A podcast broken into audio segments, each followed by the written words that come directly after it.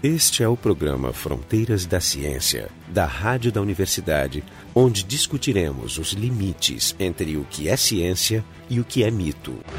Existe uma região no Atlântico Ocidental, perto da costa sudeste dos Estados Unidos, que forma o que se convencionou chamar de Triângulo, limitando-se ao norte pelas Bermudas e ao sul pela Flórida.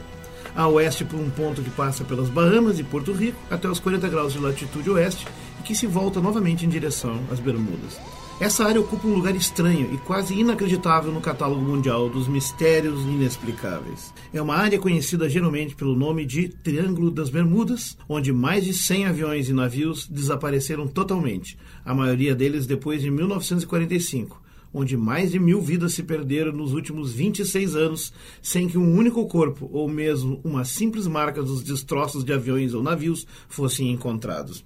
Os desaparecimentos continuam a ocorrer com uma frequência aparentemente crescente, não obstante serem os marujos e pilotos hoje mais experimentados, as buscas mais acuradas e os dados mais cuidadosamente estudados. Muitos desses aviões sumiram enquanto os pilotos mantinham contato normal pelo rádio com suas bases ou destinos até o momento exato do desaparecimento. Outros enviaram mensagens estranhas explicando que não conseguiam fazer seus instrumentos funcionarem, que as bússolas giravam sem parar, que o céu se tornara amarelo e nublado num dia claro e límpido, e que o mar, muito calmo nas redondezas, não mais parecia normal.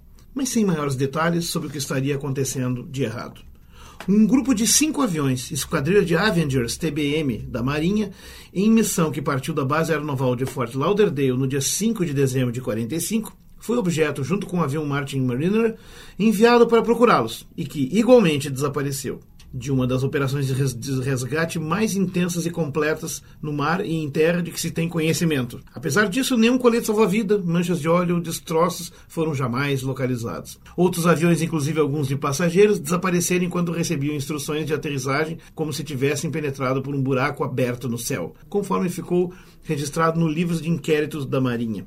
Barcos grandes e pequenos desapareceram sem deixar traços, como se eles e suas tripulações tivessem entrado em uma outra dimensão navios grandes, tais como o Marino Sulphur Queen, um cargueiro de 142 metros de comprimento, e o USS Cyclops, de 19 mil toneladas, com 309 pessoas a bordo, simplesmente sumiram enquanto outros navios e barcos menores foram encontrados à deriva dentro dos limites do triângulo, algumas vezes com um animal sobrevivente, como um canário ou um cachorro que não poderiam dar nenhuma indicação do que acontecera. Num dos casos, porém, um papagaio falador desapareceu junto com a tripulação. Eu acabei de ler aqui primeiros três parágrafos do livro O Triângulo das Bermudas, publicado em 1974 por Charles Berlitz, e que é o livro que disparou o mito do Triângulo das Bermudas.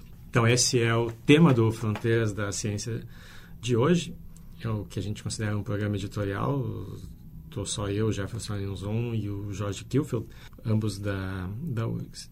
Esse é aquele típico programa onde a gente vai bater num cavalo morto, né? Porque o, o Triângulo das Bermudas é, já teve a sua, o seu apogeu na década de, década de 70, né? E onde teve uma série de livros sendo lançados. E, mas atualmente já é uma daquelas pseudociências que, que saíram que saíram de moda, né? Acho que boa parte dos dos casos que foram ou que são relatados nesses nesses livros eles já foram inclusive retirados. Alguns aconteceram em regiões que não tão apesar de, estar escrito isso nos livros é, aconteceram em outras regiões do planeta que não nesse nesse triângulo. Muitas das das causas são são causas naturais. Teve uma teve uma pesquisa de uma seguradora, o, Lloyds de, de Londres, que mostrou que estatisticamente não aconteciam, não acontecem mais incidentes nessa região do que em outras regiões do, do planeta. E considerando o, o alto tráfego e, a, e de ser uma região propícia a, a, tempestades, né? então nada mais natural que realmente houvessem, houvessem acidentes. Então, atualmente se acredita como causa desses acidentes, ou causas naturais como tempestades, ou meros ou, acidentes, ou meros acidentes, erros humanos em geral, ou durante o, evento, ou depois na hora de contar a história do, do evento. Né? Sem falar que teve autores que foram completamente desacreditados por uh, realmente estarem distorcendo as, as, as informações, né? É, o interessante é contar assim que, como toda lenda ou como todo mito, seja ele novo e recente ou recentemente criado, ele tem sempre uma ponta de verdade, né? De fato, é sabido que nos mares ocorrem naufrágios, até aí não é muito uh, novo, e que alguns lugares são mais propensos ao naufrágio devido às condições climáticas ou, por exemplo, a existência de corais e outros objetos submersos que favorecem as, os, os navios desavisados, né? É, Ou um... a ausência de faróis que avisem aqui não entra porque tu vai... Né? Mas uma coisa que é, que é muito típica desse tipo de, de livro é que um, uma determinada narrativa, depois que compareceu né, num livro do, do Berlitz, ela é reproduzida em outros livros praticamente de forma literal não há, não há, como se costuma fazer em ciência, um controle das fontes. Né? Ah, é verdade. As pessoas ele, não vão às fontes. Mas ele caiu, digamos, na, na esfera das comunidades de, de franja, né? fringe, é. né? que, que são, que são a, a, propensos a acreditar em histórias conspirativas e, e diferentes, enfim, que são estupendas, são, são como é que eu dizer, misteriosas, né? um culto dos mistérios. A história do, no, no, no Atlântico tem uma região chamada Mar do Sargasso uma região de calmarias, onde os ventos às vezes param durante semanas, onde vários navios, inclusive os primeiros navegadores europeus, ficaram aprisionados com bastante dificuldade, até perecendo bastante gente. É conhecido como um cemitério do Atlântico, onde tem uma série de navios, e essa é, de certo modo, um pouco a origem desse mito. Várias uh, regiões, essa região é conhecida, a região não, não, fica nas proximidades do, do Caribe, mas é um pouco mais para o centro do Atlântico, e recebeu nomes como Cemitério do Atlântico, Mar do Demônio, Mar dos Navios Perdidos, Mar das E variações desse nome. É importante saber que o nome Trenos Bermudas só foi dado bem depois por um cara chamado Vincent Gades, tá? que escreveu, ele, ele, escrevia para uma revista chamada Argosy, que era uma revista né, de pulp, de ficção de pulpa, como se chama nos Estados Unidos, que aceitava, ficção científica, policial de e histórias... Polpa, né? Ficção de polpa. Né? E, é o tipo de papel usado. Né? É, exatamente, não porque tinha alguma polpa, embora algumas delas tenham polpa de carne no meio misturada, né? como você sabe. Mas ele publicou em fevereiro de 64 uma história chamada Mortal Triângulo Triângulo das Bermudas. De certo modo, ele criou o mito ali, pelo menos uma história que, no caso, era de ficção. Mas foi um outro autor, o Charles Belletz, que era herdeiro do Império Belletz de ensino de línguas, né? foi quem transformou isso num mistério popular. Ou seja, ele construiu a pseudociência, ou se quiser, não chega a ser a tanto, né? um mito pop do Triângulo das Bermudas, colocando então o relato exatamente como esse que eu li. O que eu li foram as primeiras duas páginas do livro Triângulo das Bermudas, na tradução brasileira. Eh, Mas isso, é, isso é importante, né? Porque toda, toda a teoria feita sobre o Triângulo das Bermudas, ela é montada em cima de relatos. Isso, relatos né? supostamente fiáveis, críveis, né? Mas teve, teve um, pesquisador também contemporâneo do, do, do Berlitz, o, o Kusch, que foi, ele foi atrás... É, eu vou chegar no Lars David Kusch lá, vamos, vamos, vamos por partes, né? Ele não foi lá, inclusive, mas é, é, isso que é interessante. Esse é o cara que desmistificou, digamos, o mito. Mas eu vou contar um pouco como se constrói o mito, eu queria ficar nisso primeiro. Na verdade, os vários autores eh, que se remetem ao o Berlitz para trabalhar, eles começam a variar na definição de, dos limites desse triângulo na área e começam a, porque eles começam a fazer levantamento de acidentes, naufrágios famosos e para incluir os naufrágios que eles mais gostaram dentro do triângulo, eles começam a mudar a posição do triângulo. Alguns autores até, alguns críticos até brincam que o triângulo das Bermudas na verdade já inclui quase todo o planeta Terra e até parte do sistema solar, né? Porque lugares onde acontecem acidentes estranhos. Mas se tu fica numa região mais, porque e aqui haveria outros triângulos também, um triângulo perto do Japão, outro sul da América do Sul, enfim. Né? Qualquer lugar onde tem mais acidentes que o... Na verdade, é o que, que se faz, assim, tu pega uma parede, dá um tiro e em volta do, de onde acertou o tiro, tu desenha um triângulo, é isso? Mais ou menos, assim, né? Mais ou menos. Não, o, o, há uma ponta de verdade nisso exatamente porque essa zona do Caribe é um mar bastante instável. É uma zona onde tempestades enormes, ciclones se formam. Eles têm, eles têm ciclones subtropicais tropicais, que são, eles se formam muito rápido, muito rápido e são muito grandes. Destroçam né? tudo e depois vão embora, e, inclusive vão evoluindo e vão percorrendo uma grande área, isso é sabido. Agora nós estamos na temporada, inclusive, deles, em meados do ano, onde eles vão uh, uh, se abater sobre a Terra e produzem um estrago danado na, sobre sobre, sobre ilhas como Cuba, Porto Rico, depois sobre o continente americano, entrando ali pelo sudeste, por exemplo, as zonas dos tornados, né? Agora, o fato de ser, ser um clima tão radical e, e, variante e tal, favorece exatamente acontecer incidentes com navios e, e aeronaves. Tem bastante casos. A questão é assim, esses casos que são citados no livro do Triângulo das Bermudas são todos verdadeiros? Se vocês prestarem atenção na leitura que eu tentei dar mais séria possível no início do livro, há um emprego intenso de vocábulos, de, de adjetivos criadores de uma aura de mistério. É tudo um fossem, eram, quem sabe, não sei. A palavra estranha, por exemplo, foram enviadas mensagens estranhas que não conseguiu fazer o instrumento funcionar e tal. Então, na verdade, ele está citando uma série de relatórios, especialmente um relatório da Marinha, que tem uma série desses acidentes, que não é um relatório que está publicado e as pessoas vão na biblioteca e pegam para ler. E aí fica difícil as pessoas confirmarem o que está dito ali é verdade ou não. Mas, na verdade, alguém se deu o trabalho em algum momento de fazer isso. E esse é o personagem que tu citaste antes, que na verdade é uma pessoa, é um bibliotecário, que sem sair da biblioteca onde ele trabalhava, né, e sem ter um curso não, superior, quando inclusive? Eu, quando eu comecei a dizer ele foi lá, eu digo ele foi lá atrás dos, dos registros. É, exatamente. Não quis dizer que ele foi da eu, eu sei, eu sei, eu estou só pegando o teu pé.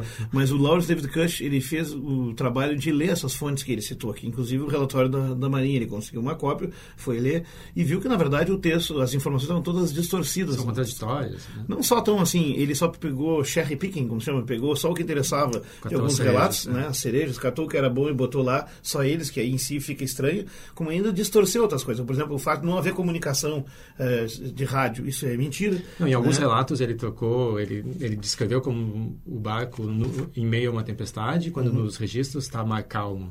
Exato. Então, assim, ó, tem vários desses relatos, especialmente desse voo dos Avenger aí, né, de, de 1945, que foi um acidente múltiplo, porque os aviões eram aviões de treino, eles não tinham bússola, só um dos aviões tinham, e aí tinha o treinador, o piloto, que ia dando instruções e os outros tinham que ir seguindo. E eles cometeram uma série de erros. Eles realmente, a história real dos fatos, que está descrita depois em várias fontes, é que eles usaram certas ilhas no, no Atlântico como, e no, no Caribe como referência, e se confundiram uma da ilha achando que era outra, e a partir daí cometeram uma série de erros em série até que acabou o combustível. E quando acaba o combustível, as leis da física são claras. Né? O, a gravidade passa a reinar e os aviões caem. Caem no mar e não são encontrados, né? porque é difícil naquela região.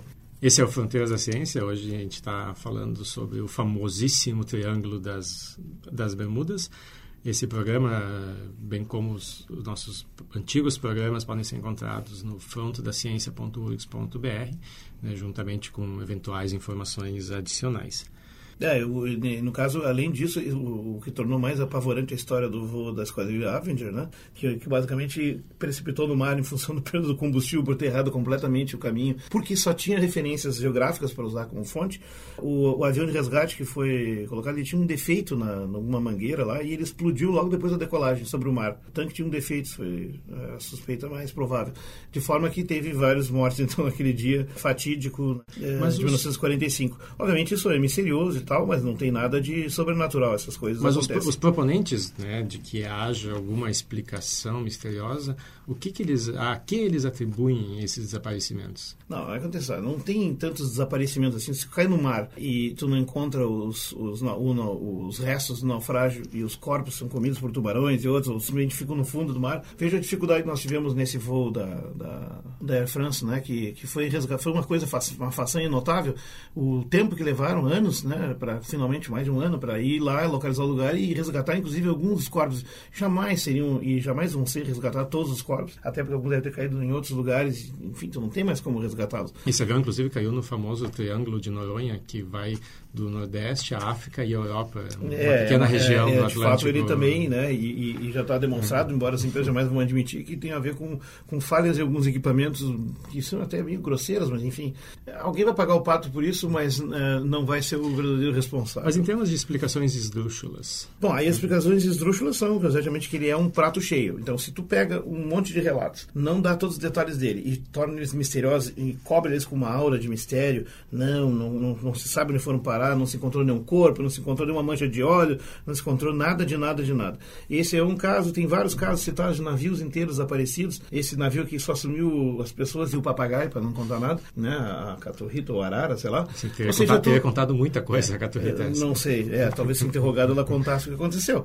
Então, uh, você pode começar a fazer uma série de especulações malucas porque tu não tem como contrapor elas. Então, por exemplo, a história favorita de que aquele é um local de abrigo de OVNIs, né? De, de, de discos voadores, objetos voadores voadores não identificados, no caso OVNIs já são identificados. É, esses discos voadores já estão identificados como discos e são de outra civilização, então eles, eles entrariam e não. sairiam ali, então quem passar ali por perto é eliminado porque eles não querem ter Não só discos voadores não identificados, como discos mergulhadores não identificados, porque Provavelmente também. há teorias de que os alienígenas né, que poderiam ter abduzido os tripulantes Pode e ser. o navio inteiro hum, eram, eram do espaço exterior, mas outras teorias eram de que são eram alienígenas interior. que habitam no fundo do mar. e alguns que habitam a Terra Oca, que está por baixo, que nós já abordamos em outro programa, pra, aí já é uma escalada de, de racionalidade completa, né? mas enfim, Sim, eles entram no mar e depois entram por baixo e não, vão até a Terra não, Oca. o triângulo seria uma, espécie, seria uma espécie de portal para o interior da Terra, para o mundo. Pro isso, mundo, isso é, é, por aí e o negócio. Uma outra explicação maluca também é de que esses navios e aviões estariam sofrendo as influências né, de cristais de laser de Atlântida. Ah, sim, ali teria que, sido que... Atlântida e foi o que sobrou da tecnologia que inclusive destruiu Atlântida. Segundo dizem, foi uma série de explosões nucleares que afundaram a ilha deixa eu dizer para os, eh, ouvintes, caso sejam desavisados, que não há nenhuma evidência arqueológica de algo chamado Atlântico. Existem vários candidatos a ter origem dessa lenda, que é uma lenda bastante antiga, é verdade. Né? Inclusive ilhas que, eh, no, no, em geral, no Mediterrâneo, porque são, são lendas de Atlântico que surgiram dos povos mediterrâneos, né? e aí tu pode daí imaginar o que tu quiser. É mais ou menos a situação seguinte, daqui mil anos, os historiadores tentando discutir onde teria vivido Darth Vader Pois é, é, é um bom debate. É. Né? O cara não sabe que aquilo foi apenas um personagem de ficção. E, aliás, eh, eh, esses grupos conspirativos, paranoides e místicos tendem a, a, confundir realidade com fantasia. Né? Um traço quase esquizoide né, do comportamento, mas que funciona muito bem nesse caso aqui. O Lawrence David Cush, que fez trabalho de ler esse relatório da Marinha e outros documentos, ele procurou mapas e conversou com pessoas, telefonou para um monte de gente e descobriu, por exemplo, que um dos elementos centrais colocados aqui para aumentar a sensação de mistério, que o, o, o, o, o Berles fala lá que eles teriam tentado um, um, chamado de rádio, socorro, não conseguimos, estamos perdidos, não estamos, o céu está estranho e tudo mais. Não há, não existe esse, esse, essa informação no relatório, né? então ele inventou isso aqui. Então, a, o próprio o, o Kush, né, ele conclui assim que esse, esse cara, o que não que ele não, não interpretou mal ou distorceu ou simplificou, ele inventou. Inventou o grosso dessa informação. Ele até disse assim, ó, se Bendis tivesse de reportar um navio vermelho, as chances de que ele ver um navio de outra cor seriam de uma quase certeza. Ou seja, ele está fazendo uma série de afirmações sobre coisas que as pessoas não têm como confirmar. E as pessoas, ao mesmo tempo, têm avidez por mistérios, ele é um bom vendedor de mistérios, é um bom escritor. Se vocês perceberam na temática, é uma há uma pulsão, uma energia vibrante de tentar construir um mistério. Oh, um grupo de cinco aviões, né, em operações mais intensas e completas no mar, já vistas, jamais foram localizados, sem deixar traços navios grandes como o Marine Sulphur Queen né, simplesmente sumiram, enquanto outros navios e barcos menores foram encontrados à deriva dentro dos limites do Triângulo. Isso tudo soa muito misterioso. Né? Navios à deriva existem no mundo inteiro. Na verdade, se tu começar a plotar todos os acidentes estranhos marítimos que tem, o Cush fez isso também, o Triângulo das Bermudas inclui a Terra inteira, porque em qualquer lugar do mar acontece coisas eh, estranhas. Mas a maioria dos casos tem uma explicação, ou tem uma explicação racional mais sensata. Bom, se tu parte de uma base factual pobre e limitada, né, que já encerraria o debate, ou seja, se não tem evidências críveis de que aquele lugar é especial, não é, e que acontecem coisas misteriosas, não são, o que dizer das teorias, como nós estávamos falando agora há pouco, né? Não, ETs, disso, a... cristais Atlântida, vórtices da quarta dimensão, eu não falei sobre variações no campo magnético, e a mais recente teoria, que é divertida, porque a origem dela é científica, mas ela já foi um pouco extravasada, nos dois sentidos, que é da flatulência oceânica. Né? Que seria o que, Jorge? Ah, flatulência oceânica. Enfim, os caras demonstraram, é, é assim, sob pressão das colunas de água de, de, de, várias centenas ou milhares de metros, sob essa pressão tu consegue manter na forma cristalina cristais de metano. Né? Que ele fica como que congelado nessa temperatura em torno de 2, 3 uh, graus, que é a temperatura no fundo dos oceanos, mantido relativamente estável dessa forma, e uh, isso é possível de simular, inclusive experimentalmente, né? e que eventualmente, por uma variação de pressões, poderia se reconverter em gás, formando bolhas que sobem e ascendem, né? e ao medida que vão subindo na, na, na, do fundo do mar em direção à superfície, a pressão vai diminuindo, que a cada 10 metros varia uma atmosfera, é bastante, né? Uh, você vai ficando cada vez com pressão menor, então essa bolha se expande, então ela vai se expandindo. Então, na verdade, um, um conjunto grande de cristais de, de metano poderia, digamos, de algumas toneladas, ele poderia formar bolhas muito grandes, que ao acender e ocupar áreas de algumas dezenas, centenas de metros. A hipótese é que um navio que está nadando, uh, navegando numa certa região e é atingido por uma bolha gigante dessas, essa bolha de gás ela altera a densidade do líquido da água em torno dele, fazendo com que a sustentação dessa, desse navio por empuxo não se dê mais. E aí ele afundaria. Fundaria instantaneamente ou muito facilmente, simplesmente porque magicamente foi tirado a água por baixo do, da, da, da, do casco. Né? Uh, isso é hipótese. É uma hipótese, e o legal é que esse é um grupo, é um trabalho está publicado, infelizmente, mais em revistas de, de, ensino de física do que de física mesmo. Mas é um grupo que fez vários estudos ali, inclusive com simulação em tanque, né? por alteração de densidade do líquido com quantidades muito menores. Os dois problemas disso são os modelos são em pequena escala e a extensão dele para coisas de grande escala não tem justificação e não tem prova. Né?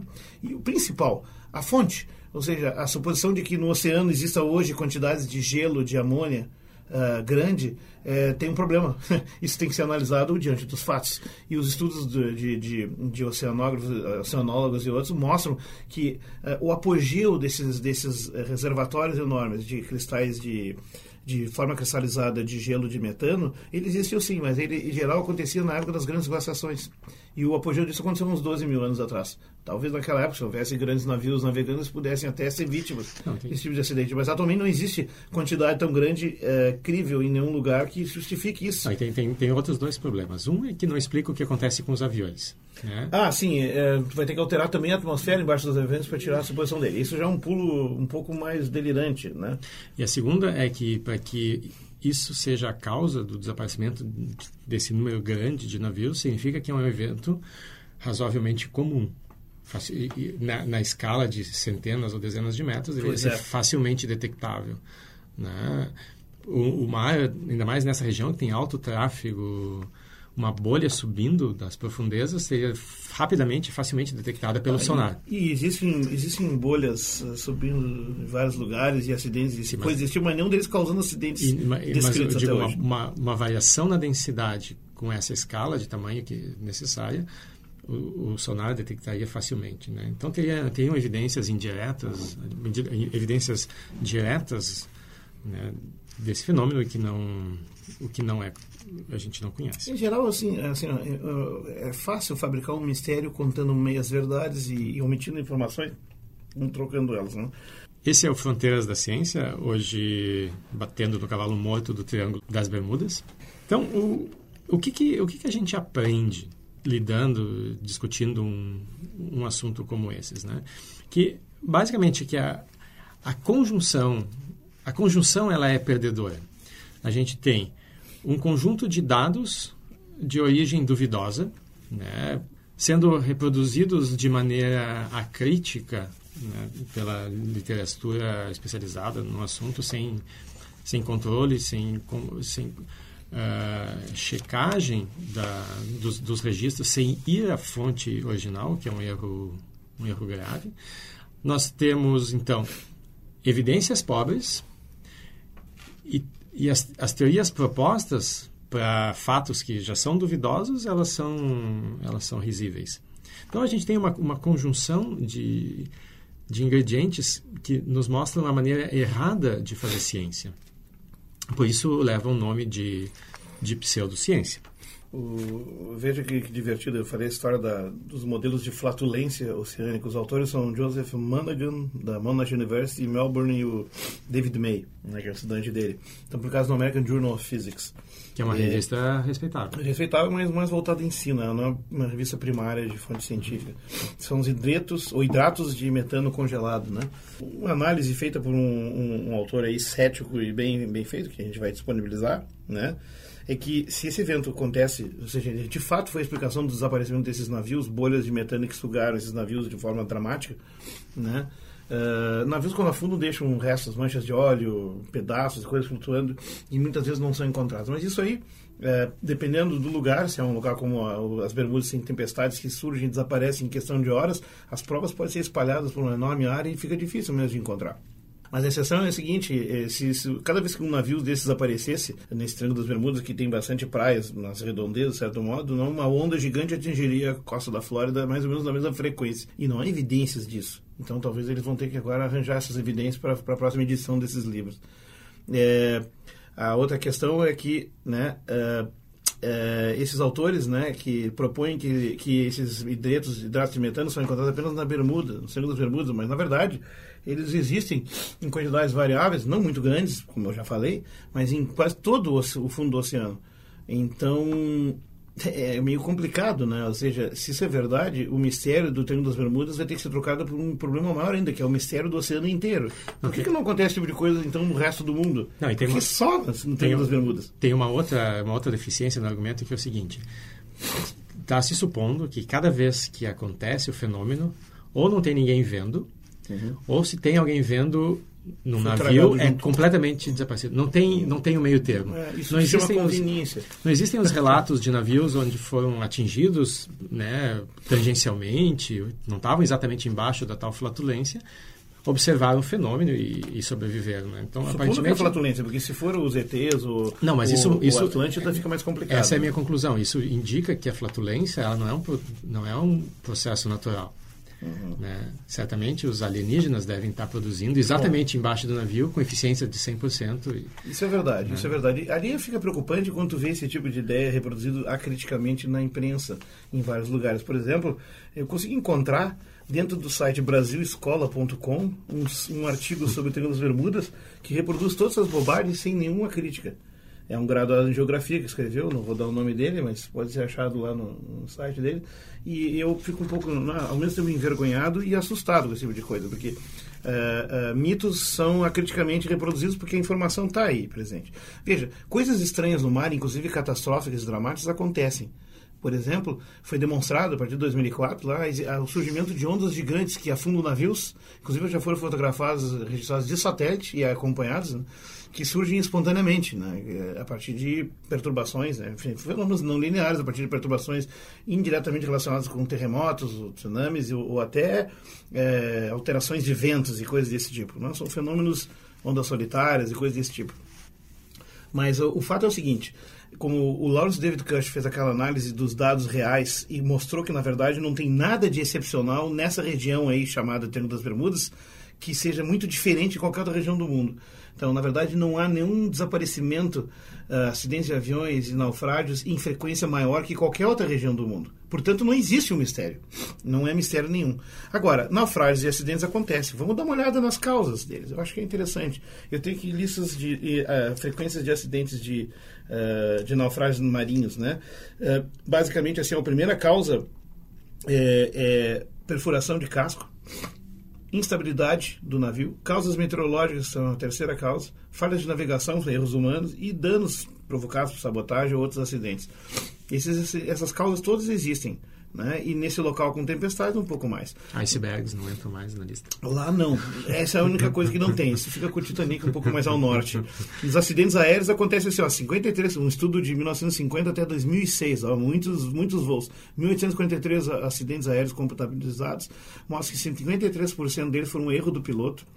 21% falhas estruturais e 11% o clima e o tempo. Ou seja, o tempo nem sequer é o principal fator causador. O erro humano ainda está acima.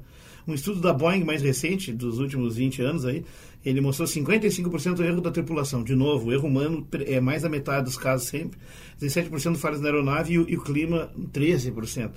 Ou, ou seja, existem acidentes, desgraças acontecem, mas as causas, quando tu examina cuidadosamente, se tu não está tão ávido assim para encontrar mistérios, elas são sempre bem menos misteriosas e charmosas do que tu gostaria.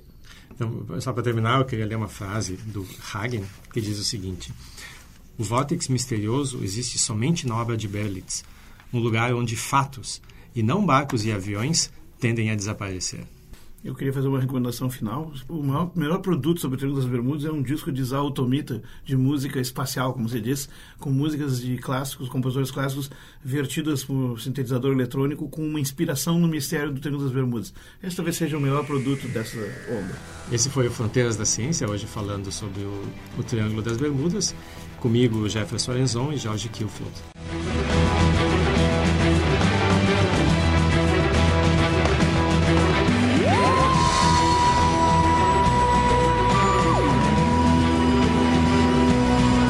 O programa Fronteiras da Ciência é um projeto do Instituto de Física da URGS, técnica de Gilson de Césaro e direção técnica de Francisco Guazelli.